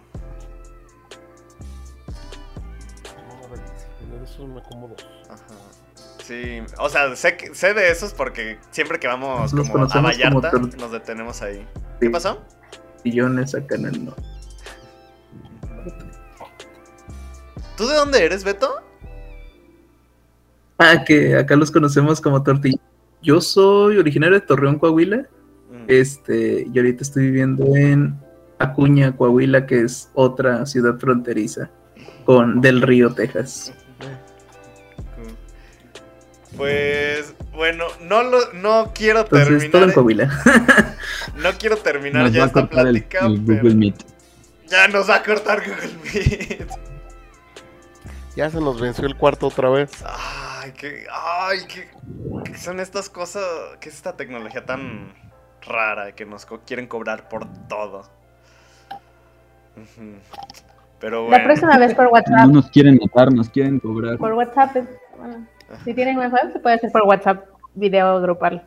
¿Sí? Ah, pero no por computadora. No, tiene que ser en el celular. No, es que la computadora la uso para grabar todo y subir. Ah, sí, es cierto. Pero bueno. Entonces, pues algún comentario final para cerrar esto, pues ya son las 10. Estuvo buena. Comentario final. no sé qué más. Me- o sea, sí. O sea, la verdad, a mí me encantó. el- el- no sé qué diría de mí, que me gustó mucho el personaje de Hal. el- de Hal pero sí, me gustó la película.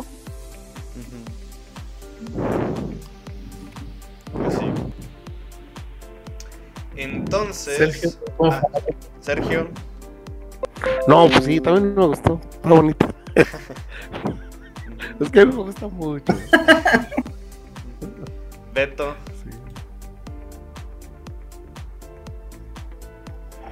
Yo, pues, la verdad, qué bueno que tuve la oportunidad de verla y qué bueno que fue por este medio, ¿no? Para poder llegar al final y todo.